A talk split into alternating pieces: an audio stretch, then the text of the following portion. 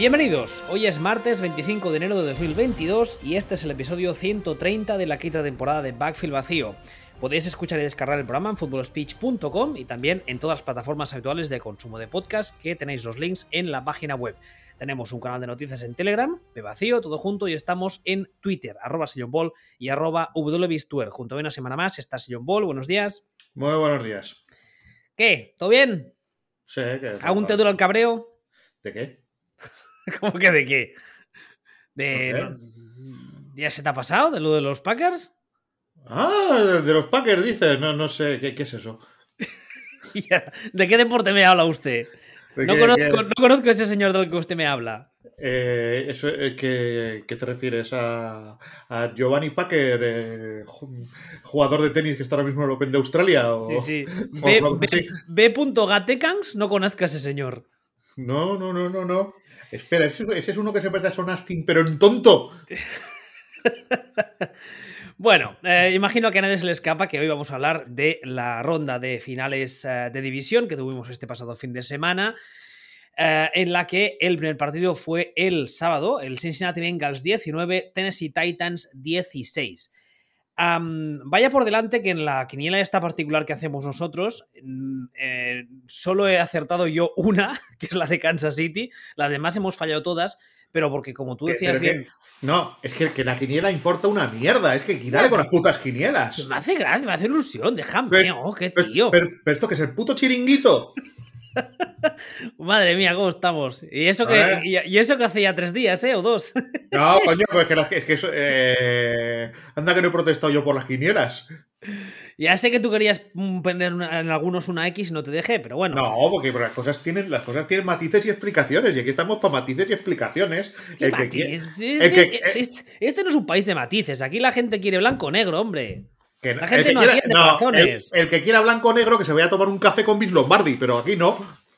No me toquen las estas. Bueno, a ver, eh, lo que decía, los Bengals derrotaron a los Titans en un partido donde básicamente, como ya hemos ah, ido, digamos, avisando toda la temporada, el, problema principal para los Titans ah, sería que les diese por, como decimos aquí, poner un huevo, es tener esa tarde tonta, que además los Titans a lo largo de la temporada han tenido varias. Esto, lo habitual en los equipos potentes es que a lo largo de la temporada tienen una tarde tonta. Por ejemplo, os acordaréis, durante la dinastía Patriot, eh, hacia finales de año habitualmente, cuando juegan contra Miami, ese día cruzaban cables y no había tutía. Pues eso los equipos grandes suelen hacerlo. La gracia o la, el tema aquí está que los Titans este año han hecho varios huevos.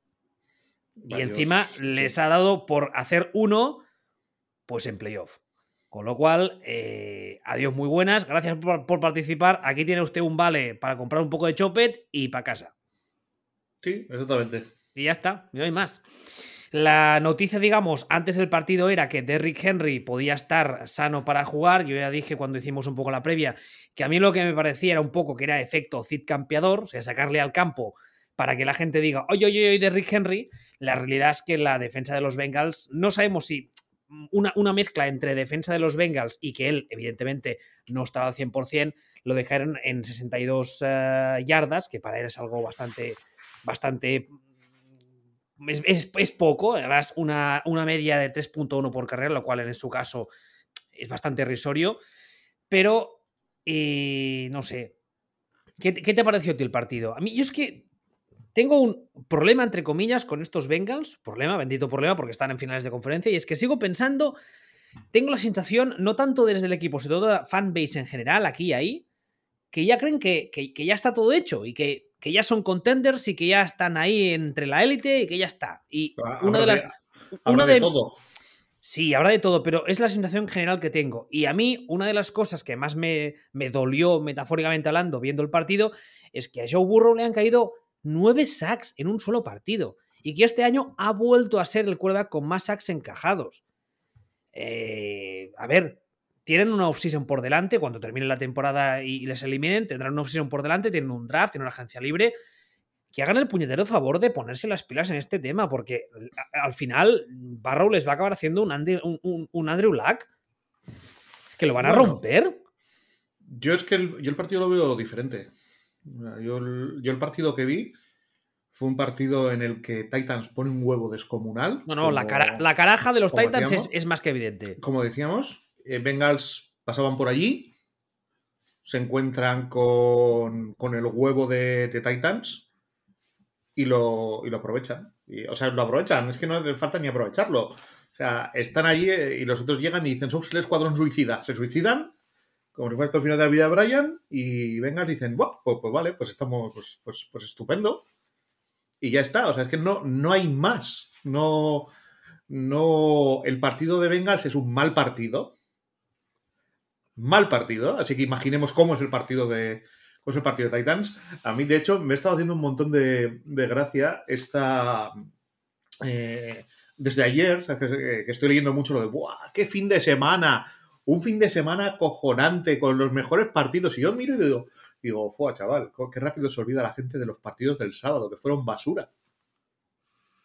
O sea, que fueron basura infecta. El Packers Niners fue peor que Superman 4. O sea, fue la basura más infecta, lamentable de la historia de las basuras.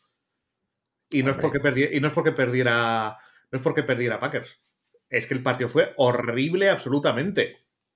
O sea, tú te das cuenta que, que se hizo un touchdown ofensivo y todo lo demás fue el circo. Bueno, pero espérate, que te desvías. No, vale, no, no, no. La, bilis, te ciega y ya quieres ponerte a rajar. Espérate, que estamos en, el, en el previo. No, lo que quiero decir es que, es que los partidos de sábado, tanto el de Tennessee contra, contra Bengals como, como el de Packers son partidos horriblemente malos. O sea, horriblemente malos. Además, me acuerdo, decíamos, era cuidado que los, que, que los buenos juegan el domingo y el sábado están jugando los malos y, Titans, que son los que ponen que son los que ponen huevos. Y efectivamente, o sea, el partido de Titans es vergonzoso. El partido de, de Tannehill es vergonzoso. Es malo, ¿eh? vergonzoso. Malo con avaricia, ¿eh? La madre que lo parió. Exagerado, es de decir, pero, pero de estos que de estos que hacen que las franquicias se planteen cambiar de quarterback en plan a futuro. Que aparte que no es un chaval, Tannehill, pero horrible. ¿Qué edad tiene ya, por cierto?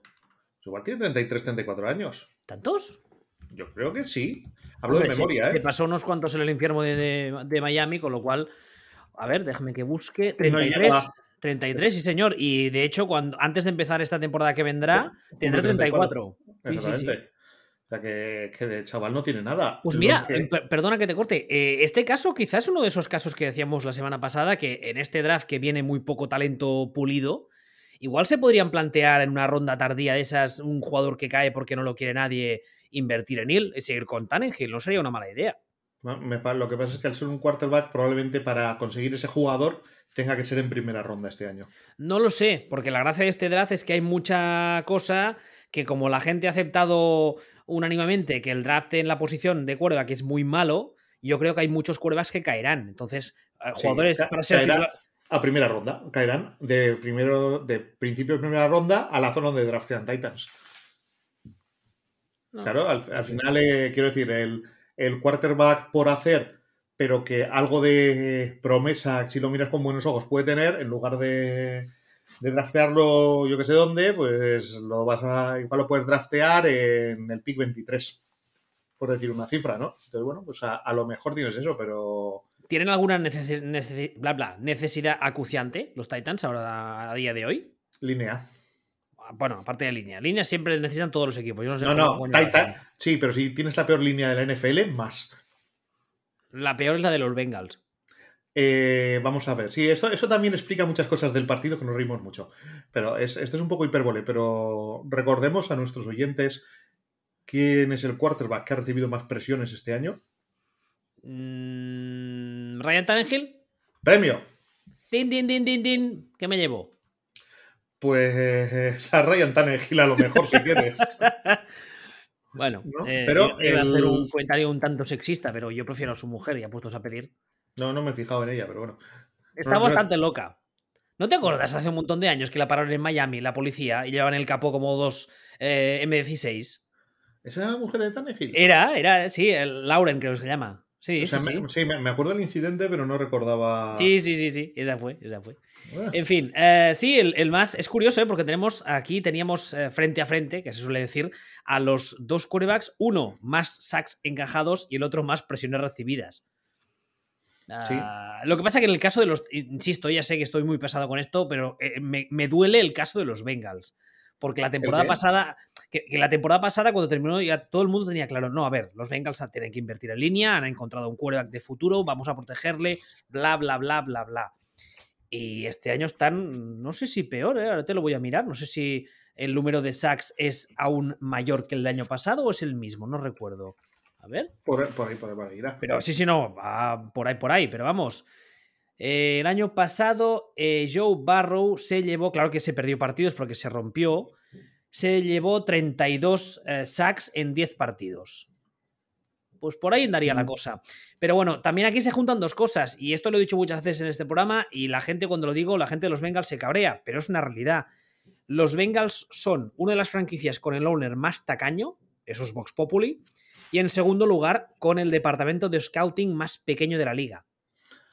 Sí, eso es. Bueno, de, de- ¿Cómo se llama esto? De, de estadísticas avanzadas eh, Sí. y, y- y numeritos, ¿no? No, esas cosas no creen, esos son paparruchas modernas. Pero bueno, sobre todo el, el tema con, con Bengals, y lo has mencionado tú antes, yo creo que es el problema de pensar que están en un punto en el que no están. Que ya, que ya la cosa ya O está sea, hecha, que, O sea, que se, para han, se han encontrado en una se han encontrado en una situación de, de rebote prácticamente, o sea, se han eh, han colapsado mm, otros equipos de otros equipos de, de su conferencia, es decir, bueno, han colapsado.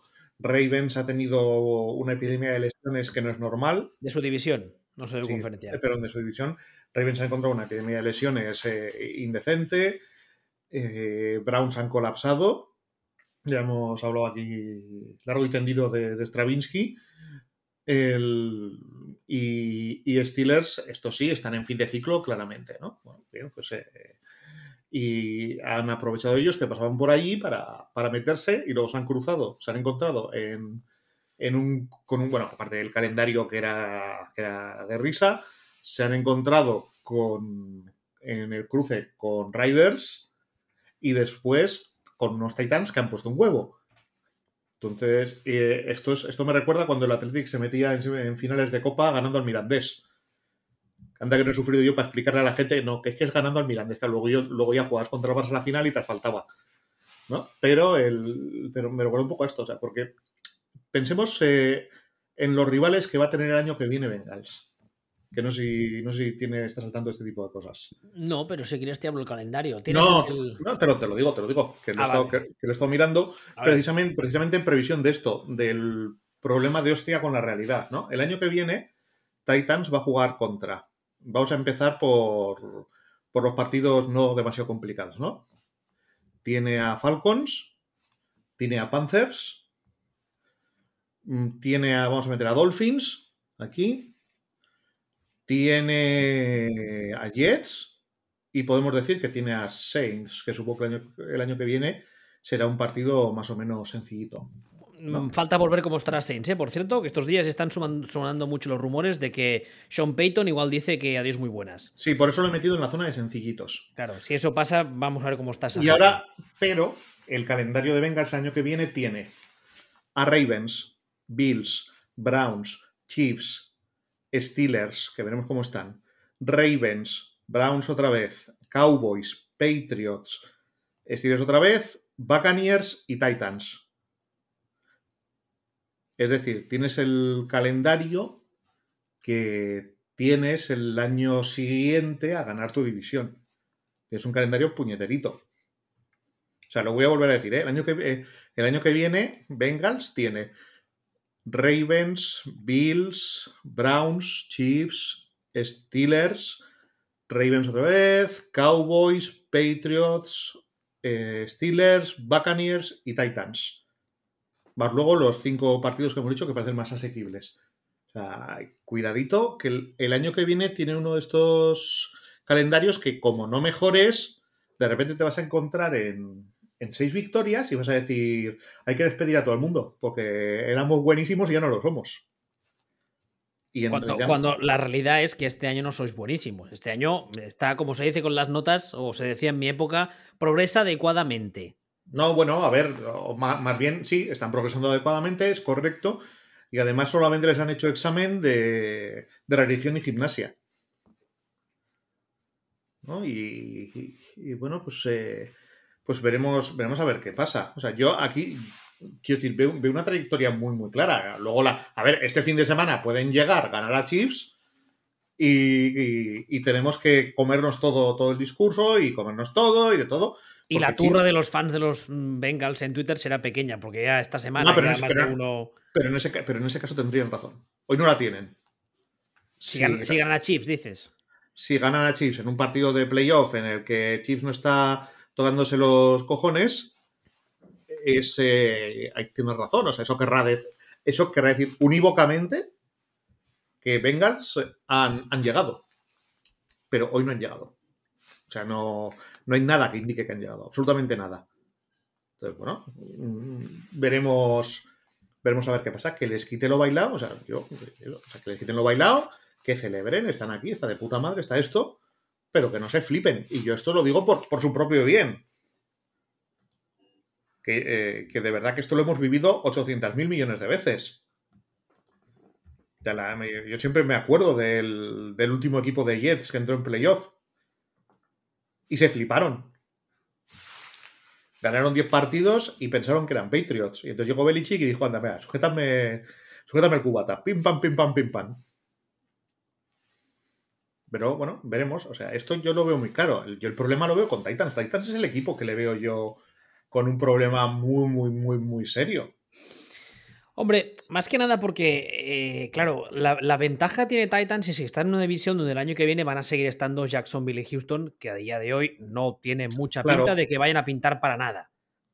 Claro. Eh, y Colts está por ver qué pasará, qué deciden hacer con su quarterback, pero pese a ello, yo me he hartado toda la temporada de decirlo y sigo defendiéndolo. Carson Wentz tenía cruzadas de cables puntuales pero a los, ratos, los ratos en los que no, no juega del todo mal. Y el equipo, los Colts, hablo ahora, eh, tienen una línea ofensiva muy potente, un juego de carrera que les ha funcionado y han ganado muchos partidos por méritos propios, con lo cual es un rival dentro de tu división que sencillo no es. Con lo cual los Titans igual con eso se salvan un poco, pero no veo yo a este equipo repitiendo un 12-5 o un 11-4, o sea, perdón, 11-6, mm. o sea, no les, no les veo, no les veo por esa, esa capacidad que tienen de desconectar de forma relativamente habitual. Y también tengo la sensación de que este, de este que partido llegaban, esto es, sensación eh, personal, no sé qué te parecerá a ti, que llegaban un poco a este partido como diciendo, bueno, los Bengals estos son un poco de broma y nosotros somos la polla y somos muy físicos y muy duros y patín patam y esto ya está. Sí. Y luego los partidos hay que jugarlos 11 contra 11, fútbol es fútbol, ¿eh? No es rival pequeño. No, empieza el, empieza el partido, se pone, se pone Tannehill. Sí, sí, es que además es la primera jugada del partido. sale Tannehill y dice, sujetadme, sujetadme poleo menta, que esto lo tengo yo controlado. Esto lo arreglo yo, primera jugada, patamá. además, con la desgracia de que remontan el partido y cuando remontan el partido, dice Tannehill, ahora sí que sí que la tengo ya controlado. Tranquilo, ya, ya, lo, ya lo acabo, ya lo remato yo. Ya está, ya tranquilo, ya lo arreglo. Y, no. No, y es, o sea, el partido es horrible, horrible. Y bueno, de todas formas, el tema de, el tema de Titans es que, como bien has dicho, están en una división en la que juegan dos equipos solamente. Y los otros son entrenos con público a día de hoy. exactamente. Entonces, eh, tendrían que volver a poner huevos, tendrían que pasar muchas cosas para que para que Titans, yo creo, no se metiera en playoff. O sea, incluso aunque Indianapolis lo pete, me parece hasta sencillo para Titans meterse eh, como segundo de grupo, porque casi de entrada salen con cuatro partidos ganados. A mí lo único que me preocupa de estos Titans de cara a los meses que vendrán antes de la temporada que viene es que, el autoengaño les impida hacer un diagnóstico a mí eso no realista. a mí eso no me preocupa. A mí lo que me preocupa es que, aunque acierten en, el, en el diagnóstico, ¿qué coño van a hacer para arreglar el tipo de los problemas que tienen? Dice, no, es que a lo mejor Tannehill, bueno, ah, Tannehill lleva unos añitos jugando, jugando muy bien. Hay que ver por qué este año ha jugado peor por momentos. Eh, mm, hay que tener mucho cuidado con esto porque es que ya decimos que es que está en una edad en la que los quarterbacks no buenos empiezan a, empiezan a tener problemillas. A, ver, eh, aquí también hay un, hay un dato a tener en cuenta que tú lo decías antes. Ryan Tannehill es el quarterback más, más presionado de la liga y el segundo en sacks encajados. Claro, pero es que aunque diagnostiques bien eso, dices, tengo que arreglar la línea. Bien, ¿con, qué? ¿Con qué la arreglas? agencia, agencia libre pagando o draft acertando, que no sé qué, qué, de las dos cosas es más complicado. Claro, y la agencia libre pagando es eh, ¿con qué dinero? Eh, a, y porque a Tannehill no, tampoco le puedes cortar realmente, con el contrato que tienes te lo tienes que comer. No lo puedes ni cortar ni nada, porque y, nadie lo va a querer con, lo, con, el, con el dinero que cobra. A lo mejor lo tienes que reestructurar incluso y extenderlo para, para ganar posibilidades, o sea, para bajar el cap de este año y ganar posibilidades de reforzar la, de reforzar la línea. Eh, o sea, es, no, no, lo tienen, no lo tienen tan sencillo. Y a mí me preocupa más que se habla muy, muy bien de su entrenador, pero a mí siempre me genera dudas. Yo siempre es un entrenador que le digo, uff. Mm, Yo es que haciendo el símil con el fútbol lo veo muy Javier Clemente. Un respeto. Ya sabía que ibas a decir algo, lo, lo he dicho a propósito. Pero me refiero ese corte así como, como no sé cómo decirlo. Yo, teniendo en cuenta que todo el mundo sabe ya que de soccer no tengo ni putísima idea, pero es que vamos, nada. La sensación desde fuera que me ha dado siempre Clemente es que es un tío que es muy chapado a la antigua, pero que las cosas que hace las hace bien. ¿Me equivoco mucho? un poco. Un poco. Pero, pero bueno. Pero con, con Bravel tengo esa sensación, que es un tío muy chapado a la antigua, que hay algunas cosas que las hace bien, lo que pasa que te da un rendimiento X porque es un señor que es eso, que está chapado a la antigua, que entiende la, entiende la forma de jugar al fútbol eh, de una forma mm, eh, muy de los 90, principios de 2000, y que eso te lleva donde te lleva. Ahora, eh, siguiendo un poco lo que decíamos de la línea ofensiva, me he estado, mientras tú hablabas, he estado mirando números. Claro, el año pasado, Tannenhill sufre 24 sacks. Y es un año que todos tenemos, estamos de acuerdo en el que es un muy buen año de Tannenhill, el pasado. Este ha subido a 47. Es que lo duplica. Claro. Quizá ahí está la explicación o una de las explicaciones principales por las cuales Tannehill ha bajado tanto su rendimiento. Claro que, además, sí. Y además es, muy, es muy fácil de entender porque les afecta a todos los quarterbacks por igual. Sí, pero el problema, o sea, es lo que te estoy diciendo, el problema no es tanto eh, este, no es tanto el, el, tema de, bueno, es que nos, nos falla la línea y tal, como el cómo cojones, eh, vamos, a, vamos a arreglar la línea. No, no, o sea, tienes un problema gordo porque, como decimos en catalán, tienes mala pesa al talé. O sea, ahí es, es, un problema que hace de difícil arreglar. Cuesta, cuesta bastante. A ver, mira, tienen. Eh, básicamente no tienen espacio en el CAP. O sea, están. Están eh, justo ahí, en el límite. Con donde, donde van a estar.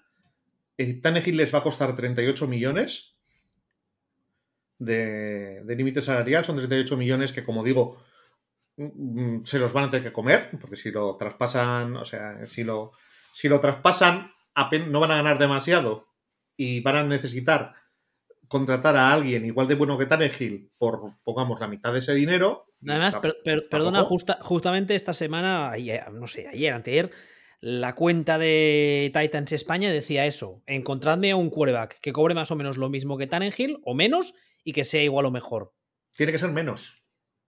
Tiene que ser menos, porque si te quitas a Tannehill, de los 38 millones que cobra, pon que te tienes que comer 15, no, sé, lo tendría que mirar, ¿eh?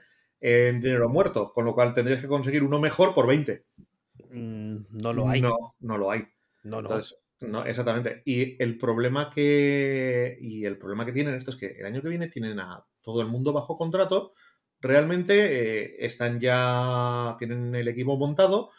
Mm, ¿Qué vas a hacer? Eh, ¿Cortar a Julio Jones?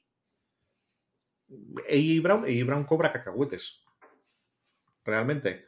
O sea, no es un, no es un jugador que ahora mismo esté, esté cobrando. La línea Julio Jones ha sonado bastante. Lo que pasa que también es verdad, si el juego del cuervo ha caído a peor, es, es normal que el juego de los receptores lo note, ¿no? Digo yo, vamos, a mí me parecen vasos comunicantes. Sí, es normal, pero estamos en las mismas. O sea, Julio Jones eh, cobra el año que viene 14 millones. Pongamos que cortas a Julio Jones, ¿vale? Eh, ¿De dónde sacas un receptor? Te tienes que ir a agencia libre. Un receptor que cobre algo menos que Julio Jones, pongamos 4 o 5 millones menos Julio Jones, alrededor de 10 millones, y te vaya a dar el rendimiento que te puede dar Julio Jones. O te vaya a dar una mejora sustancial. Realmente, eh, muy complicado. Te tienes que ir al draft, pero es que en el draft vas a, vas a escoger el, el 26. Eh, en un año sin quarterbacks, así que probablemente los buenos, buenos receptores saldrán antes. Mm, es, eh, es complicado. O sea, la línea ofensiva les estás pagando a Safford y a Luan, les estás pagando bien realmente.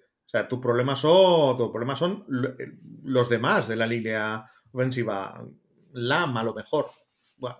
pero, pero claro, tienes esa línea también porque, porque tienes los jugadores que puedes pagar por ese dinero. O sea, estás pagando un millón al, al center, ¿no? Es, pues bueno, pues, eh, pues tienes, tienes un center que cobra un millón. Y voy a pagar, voy a conseguir uno que, que cobre más. Eh, ¿Dónde? Voy a reestructurar, eso es lo que decía, pues voy a reestructurar a Tannehill. a Tannehill le quedan dos años. Tannehill es complicado porque Tannehill tiene uno de estos contratos modernos que tiene dos años, dos años, eh, ¿cómo lo llamaríamos? Eh, anulables al final. Con lo cual, como cortes otras traspases a Tannehill, te puede comer un hostiazo de, también de, de death cap importante. Aparte de que es lo que decíamos ahora, no solo es el tema económico, sino es a quién, vale, ¿a quién pongo? Sí, es esto. O sea, es el. ¿Con quién salgo a jugar? ¿Con Mariota? Ah, no. A, eso, a eso te lleva el. A eso te lleva el, tema económico. Al final, pero si tú, si tú tienes unos contratos que tienes un tío que cobra mucho, pero que si lo cortas, mm, dices, me ahorro 20 millones, ya, pero también mandas 20 millones al dinero muerto, con lo cual de los 40 eh, solamente tienes 20. Entonces al final tienes, tienes que plantearte eso. ¿De dónde saco yo un quarterback o qué quarterback puedo conseguir yo por la mitad de dinero que Tannehill, que sea mejor que Tannehill? Mm, bueno, o te toca la lotería en el draft, que este año no es, o estás, o estás jodido. Y es, por eso digo que este es el problema que tiene Titans, que realmente mi sensación es que van a sudar sangre para mejorar los problemas que tiene. Así que no, no me sorprendería que cayera, yo que sé, el entrenador de línea ofensiva o este, este tipo de decisiones.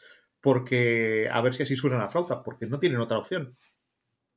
Por cierto, volviendo a los Bengals, vi que había gente que te echaba en cara después de la victoria que tú en su día dijiste que lo de renovar a Joe Mixon, que tú decías que era una mala decisión y la gente te decía, ¿lo ves? Era buena idea, no sé qué.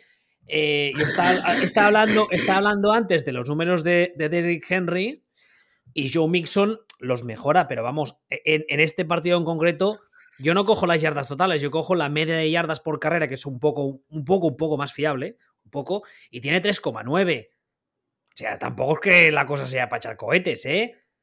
Y el equipo, es lo que tú decías antes, juega mejor que los Titans, pero porque tampoco es difícil mejorar eso. No, es que, no es que ni siquiera es que juegue mejor que, Titans. O sea, es, es un partido que juegan horriblemente. juegan menos peor es que existe la expresión. Como quieras. O sea, el que sí que juega mejor es Joe Barrow. Ah, no, no. Ese, es que, con, más motivo. O sea, si yo fuese los Bengals y mis, mis plegarias han sido escuchadas y de repente tengo este señor, que además parece que es un tío sensato, que tiene la cabeza bien puesta, que consigue sacar petróleo de lo que tiene alrededor, porque la línea ofensiva es la que es. Le caen nueve sacks y aún así te juega un buen partido. Tío. Bueno, bueno, buen partido. Hombre, para un tío al que le caen nueve sacks. Vale, bueno, vale, pero que no es un buen partido. Otra cosa es porque, otra cosa es el motivo. Pero prescindiendo de. A mí no, me parece, no me parece mal partido, teniendo en cuenta todas las circunstancias. No, a mí, a mí tampoco, pero tampoco me parece un buen partido. Bueno, vale, pues un partido, un partido a ver, eh, vale, bien. Entonces, pero a mí, sobre todo, lo que me parece es que ese chico tiene, tiene el mollo. Tiene el it, el it factor que dicen ellos. O sea, psicológicamente tiene, tiene, tiene eso, tiene eso que tienen los grandes. Ese, ese, chico vale, no sé si los grandes, pero sí vamos a dejarlo de momento en los jugadores franquicia de verdad. No los quarterback franquicia que lo son porque no hay otro. O con desesperación. No, o sea, tiene lo que hay que tener para, para ganar. Y para ganarlo todo. Que nadie se me ofenda, voy a hacer una comparación. Es eh, mucho más Justin Herbert que Dak Prescott. Que se, que se ofendan los de Dallas, dices. Igual sí. Sí, es mucho mejor jugador que Dak Prescott. Mucho, mucho, mucho mejor. O sea, este está en el, este está en el escalón de arriba. No... Este, este está llamando a la puerta del club de los élite en plan toc, toc, toc, toc. Entra, en plan, puedo entrar, ya puedo entrar, ¿no? O sea, metiendo ya un pie. Está ya ahí entrando. Está en el escalón segundo, o sea, está el. Tienes el primer escalón de los super élite y luego tienes los que serían, yo que sé, del 5 al 10, más o menos, que son los que. Es que este tío lo puede ganar todo y lo puede ganar todo él. Pero el, el problema, o lo que tiene que ser consciente Bengals, que no es un problema, es que en realidad de todo su equipo, que tiene, su plantilla tiene muchísimos agujeros y que tienen la suerte de que, de que este chaval realmente vale. Y lo que. Pero que se fijen en lo que vale. O sea, no piensen que la plantilla vale, porque la plantilla no vale. Pero tienen piezas que valen muchísimo. Muchísimo. Pero son, pero son piezas. Que sean conscientes de que son piezas, no la plantilla. O sea, que la plantilla tiene que seguir tiene que seguir creciendo. Mientras no se flipen y sigan pensando en tenemos que crecer, irán bien. Y el. Porque pueden. Esa es la diferencia con Titans. Titans, no, sé cómo. Yo creo que no puede. No, no veo cómo pueden arreglar sus problemas. No, la verdad es que yo tengo muchas ganas de ver la offseason de, de, los, de los Bengals, sin tener en cuenta la semana que viene, que todavía jueguen, ya lo sabemos. Pero tengo ganas de ver la offseason de los Bengals para ver cómo la plantean y, a ver si lo vamos, bien las cosas. Lo vamos a. Va a haber una cosa que. Va a haber una cosa que va a ser muy, muy, muy. Muy. que nos va a decir mucho. O sea, ese. Es qué hacen con el dinero que tienen. Porque van a tener dos opciones. Eh, con, con, ese dinero, que uno va a ser eh, renovar jugadores de casa y otro va a ser traer jugadores de fuera si se ponen y corren el peligro, porque esto lo hemos visto muchas veces, de ponerse a renovar a jugadores de casa por más dinero del que realmente valen, pensando que, que son jugadores que realmente que realmente lo valen, ¿no? Diciendo, no, no, es que este, fíjate, el equipo hasta donde ha llegado hay que renovarlos. No, hijo, ten cuidado, ten cuidado, que a lo mejor el equipo ha llegado donde ha llegado incluso a pesar de fulanito, no, no gracias a fulanito.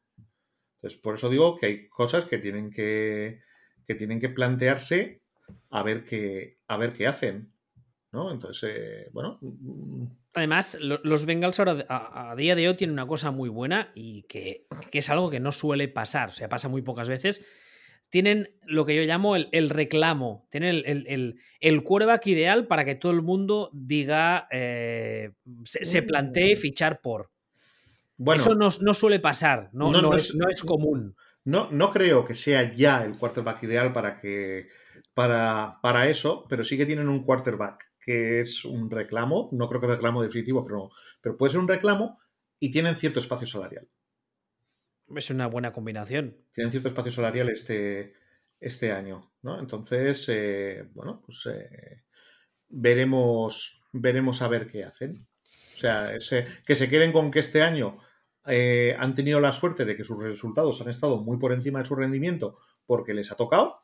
Han tenido, han tenido esta potra, que piensen que tienen que seguir, que tienen que seguir creciendo, que piensen que tienen todavía la oportunidad de callarme la boca y decir, no, no, es que eh, realmente rendimos de verdad y, hacemos clic ahora, que puede pasar, sería extrañísimo, pero, pero puede pasar, tienen la, tienen la opción ahora mismo de de repente decir, lo vamos a, todo el mundo de repente va a decidir, va a decidir rendir de más y, veremos, veremos a ver qué, veremos a ver qué hacen porque les vienen todas las renovaciones también.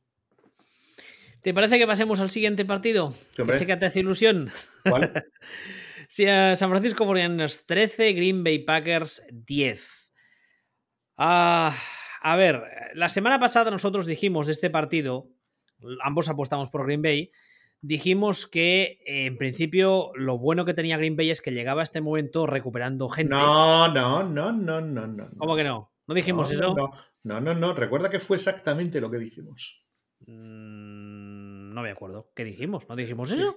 Dijimos que Packers estaban aparentemente recuperando gente para playoff, pero que todo el análisis se iba a la mierda si los jugadores de línea de Packers no volvían o no llegaban o llegaban mal. Que esa era la incógnita. Y que si los jugadores de línea de Packers no llegaban o llegaban mal, se caía, se caía todo el equipo. Exactamente eso dijimos. Quedábamos por bueno que, estaban entrando en lista convocados eh, todos, pero que luego había que ver si jugaban y cómo jugaban. Y ya lo hemos visto, que no han jugado. ¿Y pachado? Pues el efecto dominó, que, que cabía esperar en el momento en el que eh, la línea son los de Mercadona, son de marca Hacendado, pues la línea no da tiempo a que los receptores de mierda de, mi amigo Gatekans eh, se desmarquen, ¿no? Porque no se desmarcan de nadie, porque son más malos que las piedras. Eh, en ese momento, eh, Rogers empieza a rayarse y empieza a pasar el balón a Davante Adams porque es el único que se va de alguien y es el único que ve razonablemente libre y según pasa el partido Rogers se va rayando cada vez más y empieza a pasar el balón solo a Davante Adams porque solo le mira a él porque todos los demás ya parece que da por hecho que no van a estar libres. Aunque lo estén. Y se cae, y se cae el ataque completamente. Y esto lo hemos visto un montón de veces. El tema de de repente Rogers se raya, se obsesiona con Davante Adams y, y se cae completamente. Y el partido es, el partido es de chiste. El partido es de chiste. El partido de los receptores de, de Niners es de chiste. O sea, de, chiste, además. Yo empiezo el partido, yo empiezo el partido y empiezo a ver a, a Garópolo que no completa, pero yo lo miro y no, no de dónde leí, no, ya está Garópolo y tal. Y yo lo miraba y decía, pues yo, yo te diría que el pase de Garópolo es bueno. Que más bien parece que el receptor tiene manos de Playmobil hoy. Y claro, según avanza el partido, en cuanto algún receptor de Niner agarra alguna, pues poco a poco van, poco a poco van jugando. Y algo que también pasa en el partido, que se está hablando mucho de la defensa de, la defensa de Niners. empieza el partido y, el, y, Packers parece que van como un tiro. O sea, empieza el partido y, yo me, pongo, me, pongo, a fijarme y digo, pues si, si le están dejando a Davante Adams en uno contra uno todas las jugadas, ¿lo qué hacen? ¿Pero por qué? ¿Pero no saben quiénes son los demás receptores? Y se ponen a, y están jugando así se tiran jugando así los drives de Packers y al final de, ese momento parece que alguien de repente se le enciende la bombilla en la banda de Niners y dice, oye, que le vamos a poner dos tíos encima a este, al bueno, ¿eh? Y ahí se, y ahí se acaba. O sea, en el momento que anulan a Davante Adams, es, o sea, que le ponen el, doble team y los otros siguen sin poder irse de nadie, ahí es cuando, ahí es cuando se lía. Y el partido pasa a ser... Eh, el circo, pero el, el, circo no es el circo del sol artístico, sino el circo de los pachachos. o sea, empieza el partido, el partido es que es para verlo. O sea, los equipos especiales. Los equipos especiales de Packer venían diciendo, esto es un desastre, esto es un desastre.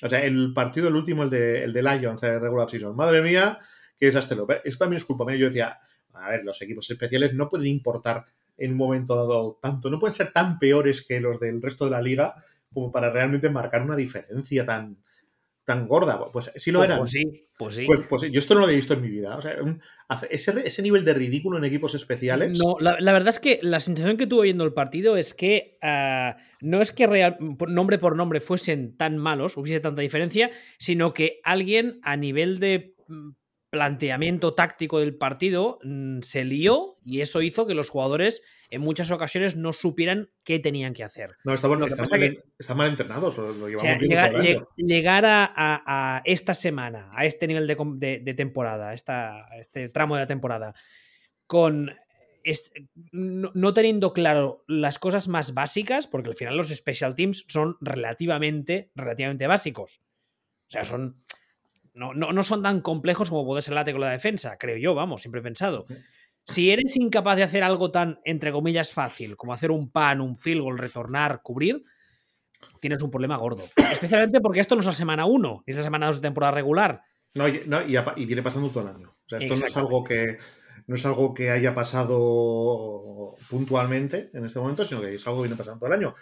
Y es, también es muy gracioso pues, eh, la cantidad de tweets que han salido de exjugadores de equipos especiales de Packers diciendo jajaja, fuck you. Porque esto también deviene de que una de las cosas que ha hecho Gategans, el general manager, ha sido quitarse de encima a todos los jugadores, mm, llamémosles clave de equipos especiales, a todos los veteranos de equipos especiales que sabían hacer su trabajo, como son un poquito más caros, pues se los ha ido quitando de encima. Y pues, pues pasa lo que pasa. al final es que ese eh, error de Matt LaFleur por... El año pasado los equipos especiales de Packers fueron horribles, despidió al coordinador y dijo, y lo que voy a hacer es ascender al segundo de ese coordinador. Es decir, voy a ascender al que le lleva los cafés al inútil. Al que no sabe ni llevar cafés. sí, esto ha sido así. voy a ascender al que, al que le llevaba los cafés al inútil. Y bueno, pues eh, ya está. Pues ¿qué ha pasado? Pues que si el tío eh, le pedía descafeinado y lo ponía con cafeína, pues imagínate lo que ha hecho con, con, con una unidad.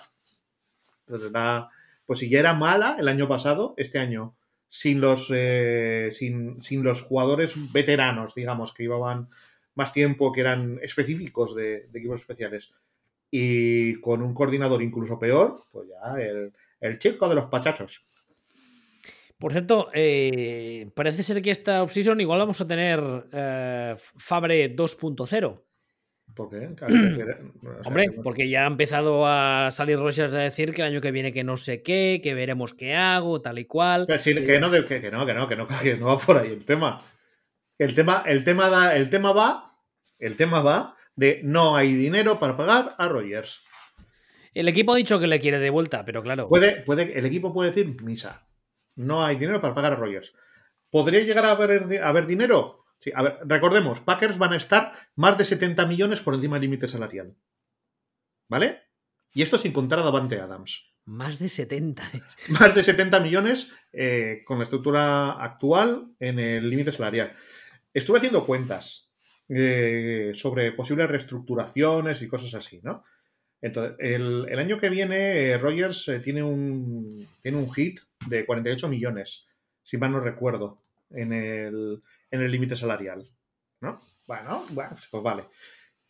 Para bajar eso, eh, habría que hacer cosas como renovar a Rogers por cuatro años más, aunque pongamos el último fuera anulable, ¿no? Pero vamos a, vamos a, hacer, vamos a hacer un poco de número ficción, ¿no? Pongamos que tú renuevas a Rogers por cuatro años más de los cuales el último no es de verdad, en realidad solamente le has extendido eh, tres años más sobre, sobre el año que tenía ya, ¿no? Para así dilatar al máximo el prorrateo de todo. Eh, este año ponerle un sueldo de solo un millón y todo lo demás que sea signing bonus para, para diferirlo, ¿no? En el cap. Que Rogers acepte renovar por unos 30 millones al año, no 40, que es lo que suponemos que va a querer, sino que sino que se haga un Brady y cobre pues, eh, pues un, treinta y tantos, un 40% menos de su valor de mercado, ¿no? Que acepte que su signing bonus sea solo de unos 30 millones aproximadamente, ¿no? O sea, ¿te, das cuenta de todo lo que estoy diciendo? Sí, sí, que, pase esto, que pase lo otro, que me toque la lotería, que, caiga un satélite y mate al vecino del quinto. Que Rogers, que Rogers hace eso, que Rogers acepte eh, cobrar un 30% menos de lo que sería su valor de mercado. Que conociendo a Rogers lo veo complicado. O sea, que acepte que su signing bonus sea moderado. Que renueve por, por, esta, por esta cantidad de años, por cuatro años más y todo esto.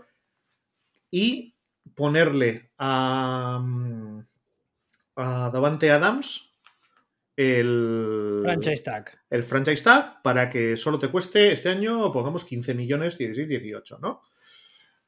Vale, si haces todo eso, si haces, si haces, si haces todo eso, solo estarías unos 15 millones por encima del límite salarial, 10-15 millones. o sea, no, después, después, de todo eso, de todos esos what if imposibles, o sea, de todas esas cábalas, aún estarías 15 millones por encima del límite salarial. Exactamente. Entonces ahí, entonces ahí, ya tendrías que empezar a hablar de. A ver, Preston Smith excluido. Eh, eh, el otro Smith excluido. Eh, Bactiari. yo lo siento por ti, por tu rodilla, pero. Ah, no, que no te puedo excluir porque ya te estén, porque ya te extendizo. y aunque te excluya, solo gano 5 millones de, límite salarial o 4 o algo así, y además te. y necesitaría un tackle. Vale, eh, Adrián Amos, excluido. El otro, excluido. Ese. O sea, que si se puede hacer. Sí, claro, por poder en esta vida pues se pueden hacer muchas cosas. Sí, que. Que si para hacerlo necesitas cargarte a medio equipo, también. Que. Que si alguien se ha planteado si Rogers querría ser renovado para quedarse en un equipo en el que a lo mejor falta medio equipo y entonces ya es bastante menos competitivo? Esa igual es la pregunta, porque yo creo que a Rogers ayer le ha faltado salir con una pancarta diciendo no voy a ser parte de un rebuilding. No, no, sí lo dijo. No, pues, ya sé que, que, le, faltó sacar la pancarta. No, es que además lo dijo como creo que fue horas después del partido. Sí, claro. O sea, en, plan, mm, eh, oye, perdonad un detallito, ¿eh? Tened en cuenta que, no, ¿eh? Que no, que yo no. Me voy, ¿eh? Bueno, gracias, ¿eh? O sea, le faltó decir, eh, muy agradecido a la ciudad de Green Bay, Wisconsin, todos muy majos, el queso muy bien, adiós. O sea, yo creo que, tenemos todos claro que está con pie y medio fuera. Y, volviendo al partido, eh, en el caso de los Niners tengo un poco la sensación, salvando las distancias, que eh, lo mismo que, la misma sensación que tuve con el partido de los Bengals. Y es que no jugaron un partido extremadamente brillante, pero simplemente se aprovecharon de que el rival hizo algunas cagadas muy gordas. No, es que, es que Packers juegan mal y son mejores que Niners. O sea, el, partido. El partido, hasta que, hasta que empieza la sinfonía de, de los Special Teams, el partido está ganado. O sea, ganado en, incompetencia de, ambos, pero el, pero el partido lo tiene Packers ganado sin hacer nada. No lo digo porque según a quien lees parece que Niners plantea un partido tan fantástico, tan maravilloso, que lo hace todo bien. Y hombre, si has visto el partido te das cuenta de que no. Y luego cogiendo números en frío, que ya sabemos todos que muchas veces es un indicador poco, fiable, pero es que además tú ves el partido y luego coges esos números y juntas las dos cosas y dices, madre mía del amor hermoso. No, no, o sea, el, partido de el partido de Niners es malo. Y ganan porque el partido de Packers es malo y además de vergüenza. malo no, peor. no, no, es peor, o sea, es, el partido es igual de malo, incluso algo mejor. Lo que es es... Adornado con ciertas guindas de incompetencia. Sí, exactamente. O sea, eh, tiene, tiene puntos. Hay algo. Hay, hay, una diferencia principal entre el partido de Niners y el de Packers. Y es que Packers hacen el ridículo por momentos y Niners no. Niners solo juegan mal. Entonces, eh, esos momentos de estamos haciendo el ridículo son los que son los que le dan la victoria a Niners. O sea, es que recordemos, recordemos cómo el partido. vemos cómo está jugando. Vemos cómo está jugando. ¿Cómo está jugando Packers? Eh, faltando. Faltando cuatro minutos. Cuatro minutos y medio. Packers tienen un punt. Van ganando 10-3. Y. Y tienen un. Tienen un punt a favor desde cerca de su desde cerca de su línea, que se lo bloquean y es touchdown. Pero en ese momento, faltando, pues esto, cuatro minutos y medio, la situación es que Niners, si no pasa, si no hay circo, tienen que anotar un touchdown, o sea, tienen que recibir ese punt. Anotar un touchdown, que no han anotado uno en todo el partido. Y luego impedir, porque es, parece complicado que le dejen cero de tiempo a Packers y luego impedir que Packers anoten un field goal. O sea, el partido está no ganado, digamos, o sea, no, no 100% ganado, pero está muy, muy, muy favorable a, favorable a Packers. Y entonces, pues empieza el circo. O sea, por, por resumirlo, por resumir un poco, eh, vamos a ver. Lo voy a intentar mirar, pero no sé si lo puedo mirar bien. A ver. Ah, tercera y 8, 68%. Vale, hay un 68%. Tú, tú miras la estadística, esto de probabilidad de victoria de Packers. Cuando Packers van a. Cuando Packers van a hacer el. Eh, el kick, este que hacen que, que la lían, tienen un, tienen un 68% de posibilidades de victoria estadística en el momento del punt. ¿Vale? En cuanto hacen la imbecilidad, automáticamente pasa a ser favorito, pasa a ser favorito Niners, ¿no?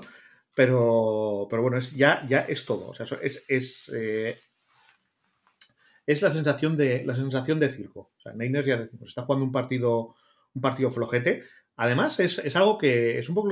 Porque la gente se está. Yo insisto, la gente se está fijando en Garoppolo. A mí Garoppolo no me parece que juegue mal. No, además teniendo en cuenta que ya ha tenido esta temporada, ha tenido algunos partidos en los que se le ha acusado de lanzar intercepciones horribles, de desconectar, etcétera. Juega un partido justito, pero sin cagarla inmensamente. Que, sí, o sea, ya, es mucho. O sea, tiene una intercepción que, que, bueno, sí, es un error o no está bien tirada, pero bueno, son cosas más o menos, bueno, vale. Pero realmente yo veo el partido y veo que los que están jugando mal son los receptores de, Niners, más que Garópolo. Y el. Y bueno, pues, pues. Y lo de. Y lo de Packers, Packers juegan mal. Y además, en un momento dado, no solo juegan mal, sino que montan el circo y ahí ya. Ya, ya es. Eh, pero bueno, es, un poco la maldición de Packers. Packers, pocos partidos ha perdido en la época Rogers contra equipos que digas eh, han sido mejor que nosotros o han sido mejor que nosotros de, tú a tú. O sea, siempre han, siempre han sido partidos de hemos hecho el ridículo aquí o aquí o aquí o aquí. O sea, es, hay, ya digo, hay muchos muy pocos partidos de, este estilo. O sea, hay, hay, muchísimo, muchísimo circo. Y este fue, pues, una más de. Una más de, de circo. Veremos Veremos qué pasa. No creo que. Es que ahora es todo, todo girar en torno a, a Rogers y en realidad Rogers va a girar todo en torno al dinero. Una fusión interesante también la de los Packers. A ver, el tercer partido de esta ronda fue ya el domingo, el LA Rams 30, Tampa Bay Buccaneers 27. La verdad es que aquí mm, el partido fue bastante bien. A mí me pasó una cosa que imagino que le pasó a mucha gente. Yo me quedé a verlo, al día siguiente, evidentemente, siendo lunes trabajaba, me quedé un rato y cuando la cosa ya estaba como muy decidida, dije, bueno, voy al baño y me meto en la cama. Y salgo del baño y veo fumble. Digo, coño, me quedo un rato más. Al cabo de un rato me pasó un poco lo mismo. Bueno, voy a volver a mear y me meto en la cama y ya lo dejamos. Intercepción. Hostia, ¿qué está pasando? Y al final nos plantamos al final del partido con un empate que al final se llevan los Rams, pero con un, con un par de drives eh, marca de la casa Tom Brady y, sobre todo, con un, como tú decías el otro día en Twitter, un, una, una, no sé cómo decirlo, una muestra espectacular de cagómetro de Sean McVay, que en un momento determinado tenía ganado el partido y por ser increíblemente conservador y amarrategui, eh, casi le cuesta la tarde.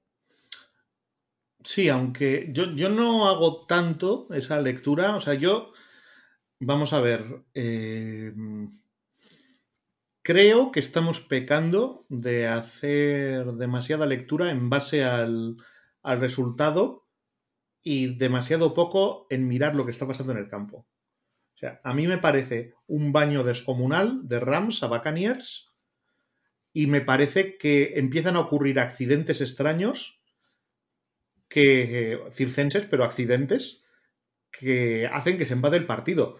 Pero lo que no te vas a encontrar nunca, y en realidad tampoco creo que le podamos echar la culpa a, a Son McVeigh, ¿no? Pero que, que de repente empieces a encontrarte desde el momento en el que están, están 23, ¿no? Eh, esta gente arriba de Rams, te encuentras uno, dos, tres fumbles, cuatro fumbles. O sea, ¿cuántos fumbles te, es, ¿Cuánto has visto tú un equipo hacer cuatro fumbles en un, partido? Pocas veces. O sea, es que esto, esto no pasa. No, no, no pasa realmente. Entonces, bueno, pues eh, esto, esto me parece casi intervención divina para girar todos los eh, momentos de la, de la, suerte a favor de Tampa. Y por, por esto eh, hay, hay un field goal fallado y hay cuatro fumbles de Rams. Y yo eso. Si es verdad que McVeigh, ya lo hemos dicho una vez, que le pasa, o sea, que lo hace. Y que lo hace también Maslafler y que lo hace también Sanahan. Debe ser algo que es de la del coaching tree de, de Sanahan padre, lo de ser lo de ser cagón, ¿no?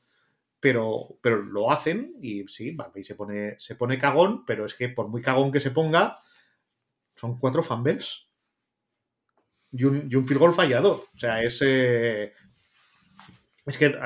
Mm, más. Eso eres tú. ¿Eso soy yo? ¿Por qué? ¿Qué es esto? No lo sé, ¿tú sabrás? No tengo ni idea. De hecho, lo he bajado. ¿Qué es eso? Cosas yo, de no, la tecnología. yo no escucho ese tipo de música. Ah, ya, ya. Eso decimos todos.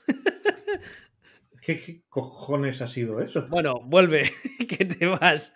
A ver, Eso- decías. Estoy, no, estoy, es que estoy, tengo, tengo que hablar con mi señora a ver qué estaba haciendo en mi ordenador. ¿sabes? Me acabo de quedar flipando.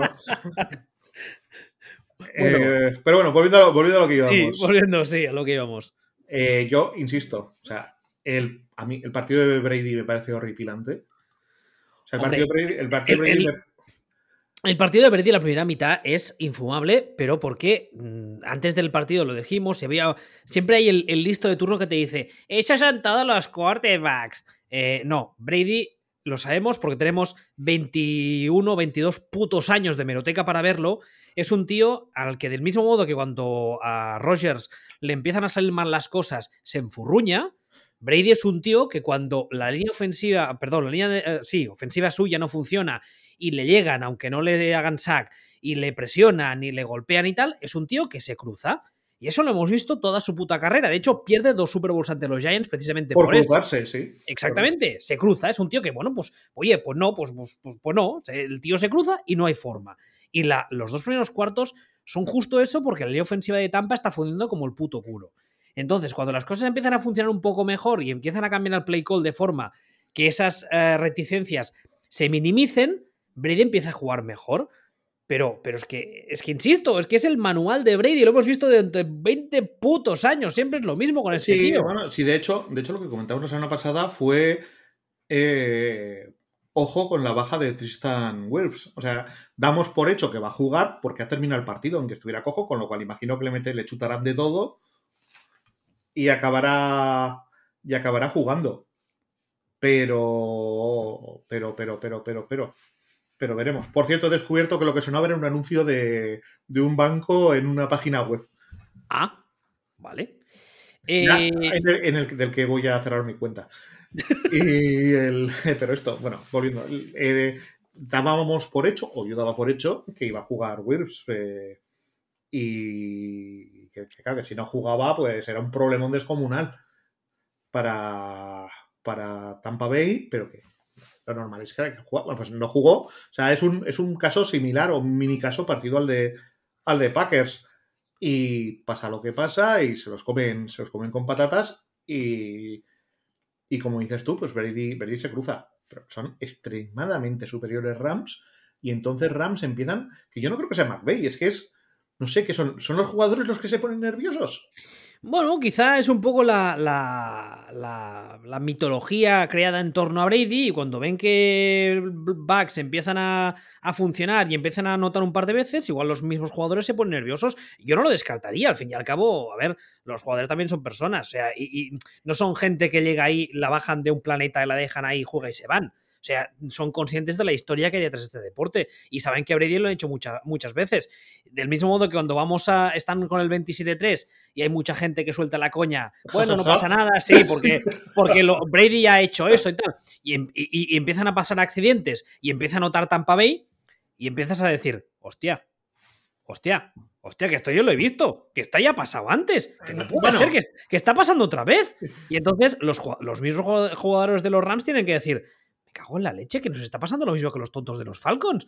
¿Pero qué está pasando? No puede ser, no, no. Ha sido una jugada, ha sido suerte, ya está. Siguiente jugada, le sale bien. Otro fumble. Y, y, tú dices, ay, ay, ay, la, ay, la virgen. Ay, ay, ay, ay. Y eso tiene que afectarles, estoy convencido. Y llega a la final del partido que, que, Stafford lanza un pase muy bien lanzado a, Cap, un fallo defensivo de Tampa Bay, que le dejan eh, completamente solo, y luego el field goal, que es un field goal relativamente sencillo, y, los Rams se acaban llevando el partido. Pero vamos, que estuvimos a nada de ver otro, otro, otra Super Bowl contra los Falcons. Sí, estuvimos a nada. Estuvimos a, en, bueno, ya, como si nos creemos las explicaciones de Bruce Arians, que, que no veo por qué no, a un error de comunicación entre la banda y los jugadores. Eso se dijo, sí. Eso se dijo que había sido un error de comunicación, que en el, en el momento, claro, también están los jugadores están cansados y tal, es la presión, pues en el momento pues no, no se comunican bien o no se entienden bien, o, uno dice A y el otro oye B, por lo que pueda pasar, y mira, pues oye. Y, acabas con Cooper Cup, pues eh, más solo que, que Laura y que no perdona, como es normal, pues, pues ya está. De todos modos, eh, yo creo que e, el partido, sobre todo lo que tiene es, el, la historia posterior, porque ya ha salido Brady a decir varias veces que tiene que pensarse su futuro. Y es también, esta va a ser una de las historias de la, de la postemporada. En el caso de los Rams, pues hombre, yo creo que a nadie se le escapa que si invierten lo que invierten varios jugadores en Stafford y en Von Miller, por ejemplo, es para llegar aquí y más lejos veremos esta semana que viene, luego haremos un poco de, previa. Eh, ¿Te parece que pasemos al último de la, de la, jornada, que fue también, tuvo bastante chicha? Sí, fue, fue increciendo el nivel de los partidos. Bueno, no, no fue increciendo, porque el segundo fue peor que el primero. Eh, fue el Buffalo Bills 36, Kansas City Chiefs 42. En este partido ha habido mucho run run alrededor del tema de la, de la, de la prórroga. Además, ha sido muy curioso porque la gente tirando de meroteca ha encontrado unas declaraciones de Andy Reid que fueron del año pasado o el anterior, diciendo que el sistema le parecía injusto y que había que cambiarlo. Y en ese momento la gente lo dijo, ah, eso es porque ha perdido, no sé qué, o porque yo qué sé. Y ahora se encuentra en el, en el, eh, en el otro espectro, digamos en la otra banda del espectro, eh, el sorteo le favorece, acaba ganando el partido porque ganan un puto sorteo de una moneda, ya me dirás tú qué absurdidad, y la gente está diciendo, ah, pues igual Andy Reid tenía razón, igual habría que repasar eso. Pero, eh, sorteos aparte, el tema es que el final del partido es loquísimo y es un duelo entre dos quarterbacks que están a un nivel espectacular, que mucha gente dice que es, el nuevo Brady Manning de la, de la AFC, que podría ser. Y los Chiefs, tengo la sensación de que llegan al momento importante de la temporada en el mejor momento de forma. ¿Soy yo solo o te parece lo mismo a ti? Mm, no, no. No realmente. No realmente. O sea, ese. Vamos a ver. Eh, hace dos meses, tres meses, comentamos que cuidado con que Chips eh, parecía que estaban haciendo la de Belichick y convertir la defensa en digna. Luego han tenido un par de partidos que no han rendido tan bien, pero, pero de medias sí que la sensación es que, que la defensa ha, mejorado, no sé si lo suficiente, pero que ha, que ha, que ha mejorado, ¿no? Entonces, eh, ¿está en el mejor momento? Puede ser, eh, pero ¿realmente han mejorado el equipo? Yo no veo que el, que el, ataque esté mejor, no veo, no veo realmente ninguna una sensación global, sino sino esa cosa tan old school Patriots de, de, bueno, pues la vamos a poner la defensa a funcionar dignamente justo cuando importa. Y eso, pues, claro, si tú tienes el ataque, ese ataque que tienes y la defensa de repente no da pena, pues bueno, pues estamos donde estamos. Yo creo que la gracia del ataque de los Chiefs, que ya, ya lleva siendo así desde que llegó Mahomes, es que es un ataque que mm, tú te ves, por decir algo, 7 abajo en el marcador o 10 abajo y ves que empieza a faltarte el tiempo. Y es un ataque que es muy capaz de anotarte en 6 segundos. Sí. Y eso lo, hace, lo hace muchas veces y no es algo que de vez en cuando suene en la flauta, sino que es un recurso que tienen de anotarte muy rápido eh, en vertical, porque tienen un cuerda que la pone donde le da la gana, tienen jugadores que se desmarcan y muy rápidos y entonces eso es un recurso que muy pocas veces en la historia de este deporte yo he visto y, claro, les, hace letales. Les hace letales porque llega en, en, este partido en concreto hay un momento en el que parece que la cosa ya la tienen los Bills porque queda nada, quedan 13 segundos y se han hecho virales las declaraciones de, de Andy Reid que coge a Mahomes y le dice, básicamente en castellano antiguo le dice, pa'lante. O sea, a, a, por todas, porque si no, o sea, ¿qué, ¿qué, más te da perder de 6 que de 3 que de 8 si pierdes y te vas a casa? Dale. Y el otro suelta el brazo y ala, y festival. Sí, pero, pero bueno, pero si tú haces eso, si tú conviertes el partido en un partido de tenis y tú haces eso y a la vuelta el otro te anota también y a la ida lo mismo, y a la ida y a la vuelta lo mismo, y estás así todo el partido, te puede caer hacia cualquier lado. Lo que ocurre es que antes del partido, entre, entre Bills y Chips, el equipo que tiene una defensa más presentable es, es Bills. Pero en el momento en el que la defensa de la defensa de Chips se convierte en, en alguien capaz de parar, aunque sea ocasionalmente a alguien, el partido, el partido se nivela y ahí ya empieza la sensación de. O sea, yo de hecho yo estoy viendo el partido y la sensación que tengo es que la defensa de. que la defensa de Bills está mejor, pero que. Pero que Mahomes, por su parte, está mejor. O sea, yo la sensación que tengo es que Bills anotan jugando de una forma más, más redonda, más equilibrada, más como se juega, como, como, como, como, se supone que se tiene que jugar a esto, pero de alguna forma, mientras que Chips van avanzando en cada down. Eh, parece que le tocan las narices a Mahomes y Mahomes hace magia. Pero eso también vale.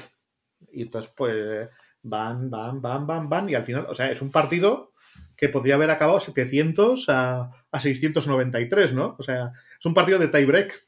Se convierte en un partido de tenis. Y, bueno, pues, pues, pues bien, pero, pero yo lo digo, o sea, mm, a diferencia de. A diferencia del partido de Packers y Niners, que, que yo he leído por ahí, no, bueno, es que es un. Es que es una demostración defensiva. O sea, yo lo que veo en el partido de Packers y Niners es un ridículo absoluto. Mal jugado por los, por los ataques y con defensas. Mientras que en este otro, lo que veo, dices, no, pues que noto más. Bueno, pues yo, yo vi mejor a las defensas en este partido que en el otro. O sea, vi mejores ataques y mejores defensas. O sea, me pareció un partido eh, que sí, que se anotó, se anotó mucho, pero se anotó mucho a pesar de las defensas. Quizá porque estas, estos dos equipos, estas dos defensas, a, en nivel, a, nivel general estaban, estaban tácticamente bien, lo que pasa que en momentos puntuales fallaban porque el quarterback que tenían delante es muy bueno. Y contra eso, es, lo único que te queda es cruzarte de brazos y decir, vaya, sea, claro, sí. si tienes delante un tío que te está convirtiendo lo imposible y te está haciendo magia, y cuando lo tienes placado aprieta a correr y te convierte pases de esos a 40 yardas como que la tira a dos metros, ¿qué te queda? Sí, porque de hecho el partido empieza y el. Y. Y, y Mahomes corre. O sea, se sale, del, se, sale del guion. O sea, Mahomes eh, eh, al principio revienta la defensa de, de Bills corriendo, o sea, hace la, hace la de, ah, que me vais a cerrar los pases, no pasa nada. Claro. Y, y, bueno, pero bueno, pero es que estamos hablando mucho de Mahomes. O sea, o sea, yo creo que este es el partido que ellos salen y dice, ¿sabes qué? Esto no es una chapela, soy un unicornio de verdad. Es el partido en el, que, en el, que, en el que se corona, por si todavía tenía algunos detractores o gente que todavía dudaba de él. Es el partido, en, además en un escenario grande, es una final, eh, final divisional, en el que Josh Allen dice, mmm, he venido para quedarme. O sea, es lo que tú dices, ¿no? Soy unicornio de verdad, soy muy bueno, estoy a otro nivel, eh, mis errores pasados son eso, son pasado y estoy entre los superclase de esta liga por, por, por méritos propios. Y me llamó una cosa la atención y es que me pareció, al menos tuve la sensación, de que el play call llamaba muchas más carreras eh, de Allen por diseño que en otras ocasiones. Y creo que fue algo muy inteligente porque cada vez que corría, no, no en plan jugada rota salgo correr, sino corría por, por, por diseño de jugada, eh, sacaba petróleo. Porque no, que... Eh, no, no, no, hemos de olvidar que este señor, que abulta como un linebacker, lo de correr no se le da mal. No, no, o sea, yo sobre todo, para mí, yo veo un partido entre dos buenos equipos que gana alguien, porque tiene que ganar alguien, pero yo estaba viendo el partido y estaba teniendo la sensación de, de es que esto es que, es que parece la Super Bowl. Es, em, es que parece un partido entre los dos mejores equipos de la liga. Sí, eso es algo que también comentó mucha gente, sí que es verdad. Mm, daba, daba un, poco, daba un poco esa sensación. Eh, por, el, por el otro lado, con todo, si estuvieran todos, o sea, yo sigo, yo sigo pensando que, que en un entorno en el que hubiera estado Wirps, para mí seguían siendo favoritos Tampa Bay para todo. Pero claro, eh, en el momento que hay bajas, es un poco lo que les pasó a, Chips también, que se quedó sin línea y se acabó la historia el año pasado. O sea, fueron completamente incapaces de hacer nada, ¿no? El, eh, ahora mismo, ahora mismo, yo tengo la sensación de que quedan, quedan estos. O sea, queda, queda Kansas, queda eh, Rams y los otros dos equipos están bastante por debajo. Uno, bastante por debajo y otro tres galaxias por debajo. Ya que sacas el tema de la siguiente jornada, este fin de semana que viene tenemos las dos finales de conferencia, ya solo quedan cuatro equipos. Eh, los dos partidos serán el domingo, el primero a las 9 de la noche para nosotros tenemos un Cincinnati Bengals Kansas City Chiefs eh, que imagino que aquí sabe lo que tú decías de que hay un equipo tres galaxias por debajo del otro, ¿no? Sí, sí, o sea, ese... Luego los partidos hay que jugarlos y pueden pasar cosas, pero yo no, no, no veo ningún escenario en el que en el que este partido no lo gane no lo gane Chiefs. O sea, no, no o sea, pues bueno, puede, puede, no sé, pueden pasar cosas. Se puede torcer un tobillo no sé quién, eh, puede, puede Mahomes eh, jugar su primer partido verdaderamente horrible de, su carrera, eh, puede, puede jugarlo Joe Barrow. El problema es que aunque Joe Barrow lo juegue, de, su línea es mierda.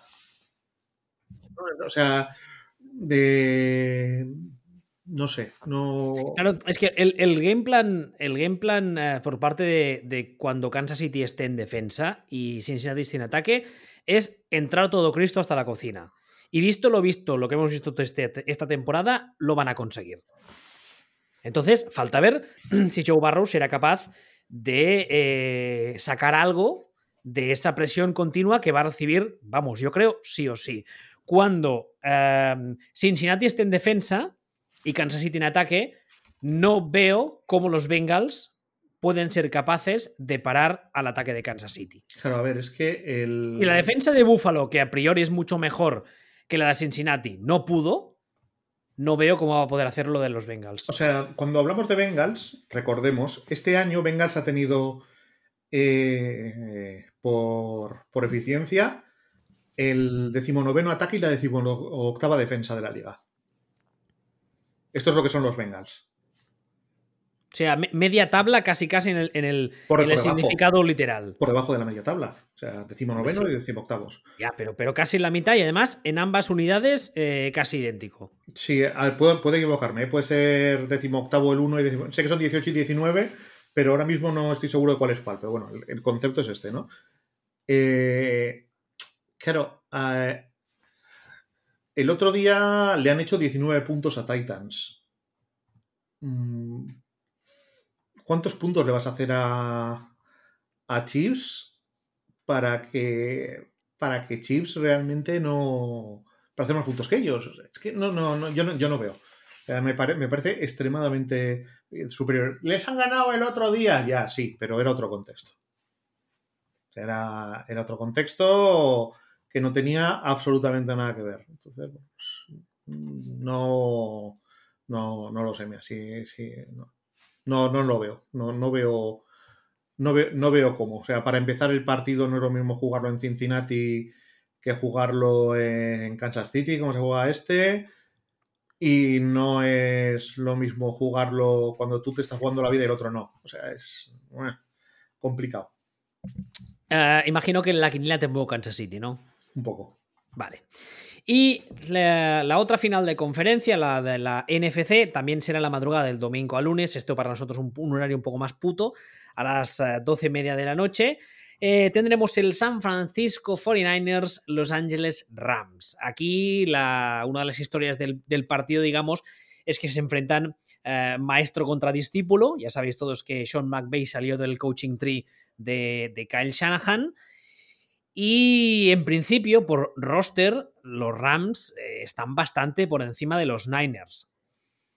Yo no, la verdad es que este partido no sé qué pensar, ¿eh? porque es lo que te digo. Si me cojo los dos rosters, yo veo de los Rams y digo, hombre, están un peldaño por encima. Sí. Pero. Pues ya, podría saber lo que piensas. Ya, pero es que en el caso de los staff, tengo No la sensación de, de que. de que. de que. eh, no sé, no sé cómo decirlo, de que McVeigh igual no está a la altura, no sé. No, no sé, no, es- pero- no- entiendo qué puto problema tienes con Sean McVay. Te lo he dicho 200 veces. O sea, es no, un tío- no es que tenga un problema. Me parece un Es- entrenador muy, muy, muy capaz ver, y muy es, bueno. un, es un tío que lleva 5 años, 5 años en la NFL. Ha tenido como quarterbacks, eh, como quarterback en 4 de esos años a Jared Goff. Y ha ganado 11, 13, 9, 10 y 12 partidos. O sea, esto es, esto es un McVay. Sí, sí, eh, sí, sí, ya o lo sea- sé. Y además, sí, es que no me parece mal entrenador ni mucho menos. Ya, pues por eso, pero no, ya, pero no sé por qué me da la impresión de que tú tienes un chip en la cabeza que te habla mal de McVeigh, que cuando lo piensas te das cuenta de que en realidad no sabes por qué, pero tienes la cosa esa en la cabeza como de, no, McVeigh, McVeigh, eh, McVeigh mal. ¿Por qué? No, a ver, mira, si, si, si en vez de los Niners estuviese jugando, ya sé que no es posible porque es la otra conferencia, pero sígueme el rollo, estuviese jugando contra los Bengals, vería a los Rams ultra mega favoritos, hablando, hablando, hablando solo, hablando, no, espérate, hablando solo de staffs. Sí, y si juegan contra la Morevieta también, no te No, jode. Vale, pues, pues coge alguno otro de la. Coge alguno otro de la NFC. Si jugase contra los Cowboys o contra los Eagles, que, han- que han, han- han estado en playoff, le vería, vamos, mm, a, a- a 40 galaxias de distancia a nivel solo de staff, porque me parece muchísimo mejor entrenador que ninguno de los otros dos. Pero comparándolo con Shanahan, no sé por qué me da la sensación de que el otro le tiene cogido la matrícula. Lo que pasa que no sé hasta qué punto eh, eso va a poder, va, a permitirle ganar un partido que por rosters los Rams les pasan la mano por la cara a los Niners, creo yo, vamos. Y por, y por entrenador, incluso aunque pienses que Shanahan es mejor entrenador que McVeigh, la diferencia es mínima. O sea, no sé cómo decirte. Si piensas que uno es el segundo mejor entrenador de la NFL, es que el otro es el tercero. Es la. Eh, no, no hay una diferencia. No hay una diferencia real entre, entre ellos que, que vaya a marcar una diferencia en rendimiento. Además es que son graciosos porque comparten, comparten muchas cosas, incluido lo de cagarse cuando van por delante. Sí, eso es verdad. Entonces, A ver, a ver si va, va a ser el partido, se va a poner uno por delante, se va a hacer caca, va a pasar el otro por delante. Entonces el otro se va a hacer caca, va a pasar el otro por delante. Vamos a estar así toda la, toda la noche. Sí, Sería va, gracioso. Va, va a quedar el campo de lo más embarrado. Sí, la cagón bowl. Sí, sí. Perfectamente, perfectamente podría serlo, ¿eh? Aunque sospecho que si eso ocurre será McVeigh por delante y de entonces cagándose. Hombre, a ver, eh, yo creo que, por ejemplo, si Los Ángeles empieza atacando, gana el sorteo y empieza atacando, yo creo que ya va a dictar un poco la tónica durante todo el partido y los Rams no van a tener muchos problemas para ir por delante. ¿Por qué? Porque a nivel de ataque son mucho más explosivos que los Niners. Yo solo veo una situación que es algo de lo que de hecho no he leído gran cosa, pero hay una posibilidad que creo que le puede dar cancha a, a Niners. Y es No, que- no, Ca- Canchas juega en la otra conferencia. ¿Quién? ¿Qué? ¿Cuál? ¿Qué? Nada, has dicho cancha, digo no, Canchas juega en la otra conferencia. ¿Qué, qué es eso de canchas? ¡Ah, canchas, chi, canchas chiti! Era- era un no, nanía, no, nanía, no. Pido, pido disculpas Oh. al respetable, sigamos, Eh, no ha pasado espera, nada. Espe- ¿tú, tú quién eres? Eh, Arroyito Pozuelón. Eh, la leche. Eh, ¿Qué va, qué va, qué va? Vamos a ver. Eh, ¿Qué es Stafford? Stafford está jugando. No muy. Ahora está jugando a su nivel habitual. Está jugando al mismo nivel que de todo. Ya explicamos el otro día que está jugando como siempre, solo que es el único que no está jugando peor, ¿no? De toda la NFL. Eh, Stafford nunca se ha visto en una de estas. Claro, aquí pueden pasar dos cosas. Que salga ni ultra, ultra, hiper, mega motivado. Pero eso da igual. O sea, O- es que y el, el tema con Stafford, el- a lo mejor es precisamente es un problema que sea ultra mega hipermotivado, porque el problema de Stafford, y, y, bueno, en realidad todos los de su cuerda, es que cuando a veces cuando salen ultra hiper mega motivados, mm, se juegan balones que no deberían jugarse. Bueno, la, única ventaja que tiene Stafford es que solo tiene que seguir haciendo lo que llevan haciendo todo el año. Porque no, no es que digamos, no, es que este partido resulta que el punto débil es la secundaria de Niners, entonces los Rams tienen que ir en profundo sí o sí cada jugada. No. No, pueden, pueden, seguir haciendo jugar, jugando igual que han jugado todo el año. No, pero. Y Cooper Cup va a tener sus balones y va a, irse en, alguna jugada sí o sí. Y tiene el Tyren. Y tiene a, OBJ, que el otro día también tuvo un par de las suyas de esas decisiones imposibles. O sea, solo tiene que seguir jugando como han jugado hasta ahora. Ya, pero yo me puedo creer que se venga demasiado arriba, por ejemplo. Eso, eso sí que es posible. O sea, que no, ha estado, que no ha estado nunca en esta situación. Me puedo creer tanto que se venga demasiado arriba como que le tiemblen las rodillas. Eh, en el momento de tener el partido, el partido ahí en la línea, porque con todo, Garópolo sí ha estado en estas. Sí, además es que es muy curioso porque pese a que hablamos de Garópolo muchas veces con razón, ¿eh? que se le cruzan los cables y que lanza intercepciones estúpidas y que a veces falla pases entre comillas fáciles y tal, es un tío que tú miras sus estadísticas a nivel individual y, de, y de récord de partidos y de récord de playoff y tal, y no tiene malos números, ¿eh? A ver, es, es que no es malo, puede ser mediocre, pero no es malo. Y no es exactamente lo mismo. O sea, ya, mm, sí, sí, sí, en eso estoy de acuerdo. Lo que pasa es que, claro, una intercepción mala lanzada en según qué momento de una final de conferencia te mata. Claro. El tema es que.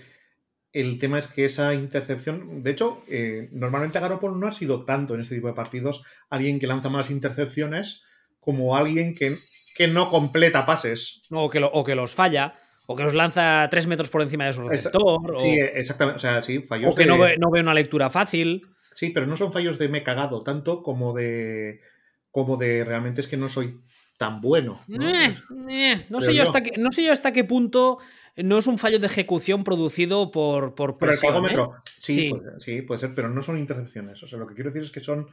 No son fallos de me he vuelto loco, sino de me han templado un poco las piernecillas. Además, yo, me puedo, cosa Dime, dime. No, iba a decir que yo, de Stafford sí me puedo creer que se ponga a lanzar eh, tres intercepciones. O sea, un, partido en el que por lo que sea se pone por delante por delante Niners porque sale Rams con la caraja, que a veces le pasa, y en ese momento Stafford diga, todos quietos, que lo tengo controlado, que llega Brett Fabre. De hecho, la semana pasada yo lo, tuiteé durante el partido que esperaba que en algún momento eh, tuviese alguna de las suyas, que al final no fue.